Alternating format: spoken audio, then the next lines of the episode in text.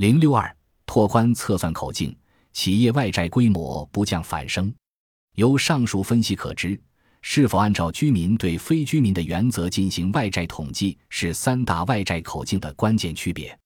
Safe 口径按此原则不包括海外分支机构；Base 口径按照最终风险敞口原则，既包括了部分海外分支机构对国外银行的债务，非居民对非居民。也包括了国外银行境内分支机构对国内企业的信贷，居民对居民。Bloomberg 口径则是对 Safe 口径下的企业外债统计进行了部分拓宽，纳入了境内企业海外分支机构海外发债和借款情况。实际上，境内企业的海外分支机构借债在我国具有普遍性。由于我国对境内企业外债额度的宏观审慎监管。境内企业通常以设立境外子公司的方式进行海外融资，难以被传统外债统计完全覆盖。在下文中，我们对现有外债统计口径进行拓展，利用 Bloomberg 口径分析我国企业外债的近期趋势。一、拓展测算口径，企业外债净增长七百亿美元。根据彭博系统构建的企业海外借债数据库。二零一六年初，我国企业海外债券及贷款余额约为七千六百亿美元，比二零一五年初增加七百亿美元。其中，债券余额增加七百亿美元至五千六百亿美元，占比百分之七十三；贷款余额为两千亿美元，和上年持平，占比百分之二十七。见图三点三三。若加上贸易融资两千七百亿美元。宽口径下企业外债总额约一万亿美元，再加上银行、货币和存款等其他形式外债，我国私人部门外债总规模约一点三万亿美元，和二零一五年初相比变化不大。从流量上看，海外债券和贷款的发行规模出现十年来的首次下降。见图三点三四。美联储加息造成美元升值和国内与国外利差收窄。对海外借债形成双重挤压。二零一五年新发债务三千四百亿美元，较二零一四年减少四百七十亿美元。二零一五年企业外债总到期规模约两千七百亿美元。尽管新发债规模在下降，但仍高于海外借债到期规模。宽口径下的企业外债存量因而增加。币种方面，我国企业外债仍以美元为主，占比达百分之七十六点一。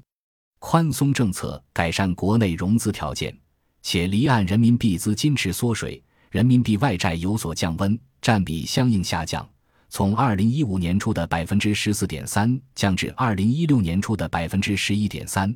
部分人民币融资转向欧元、日元等其他货币，占比有所上升，由二零一五年初的百分之三点二升至二零一六年初的百分之五点二。见图三点三五。到期期限方面，未来五年总到期额为五千五百亿美元，占比达百分之七十以上，外债偿还压力仍然较大。见图三点三六。二、发债主体日益多元化，海外融资仍具成本优势。我国企业海外发债由房地产、钢铁等传统行业转向金融服务、公共事业和商业金融等其他行业。一方面，房地产和钢铁等传统行业的海外借债明显降温，二零一五年借债规模分别同比减少百分之四十六点三和百分之五十二点八，见图三点三七。房地产的国内融资成本较国外低一点六个百分点，钢铁和采矿业的国内外融资成本相当，见图三点三八。就国外来看，国内外利差明显收窄，人民币相对美元贬值。造成海外融资成本上升。就国内来看，房地产和钢铁等产能过剩行业国内融资有所放松。二零一五年国内发债成本较二零一四年分别下降一点五个和一点三个百分点。另一方面，海外借债对其他行业仍具有较强的成本优势。国内企业继续拓宽海外融资渠道，银行、采掘。公共事业和商业金融等行业海外发债降幅较小，金融服务海外发债大幅上升，银行融资成本仍保持低位，而采掘、金融服务、公共事业和商业金融的国外融资成本分别比国内低三点零、二点零、一点一和三点二个百分点。见图三点三八。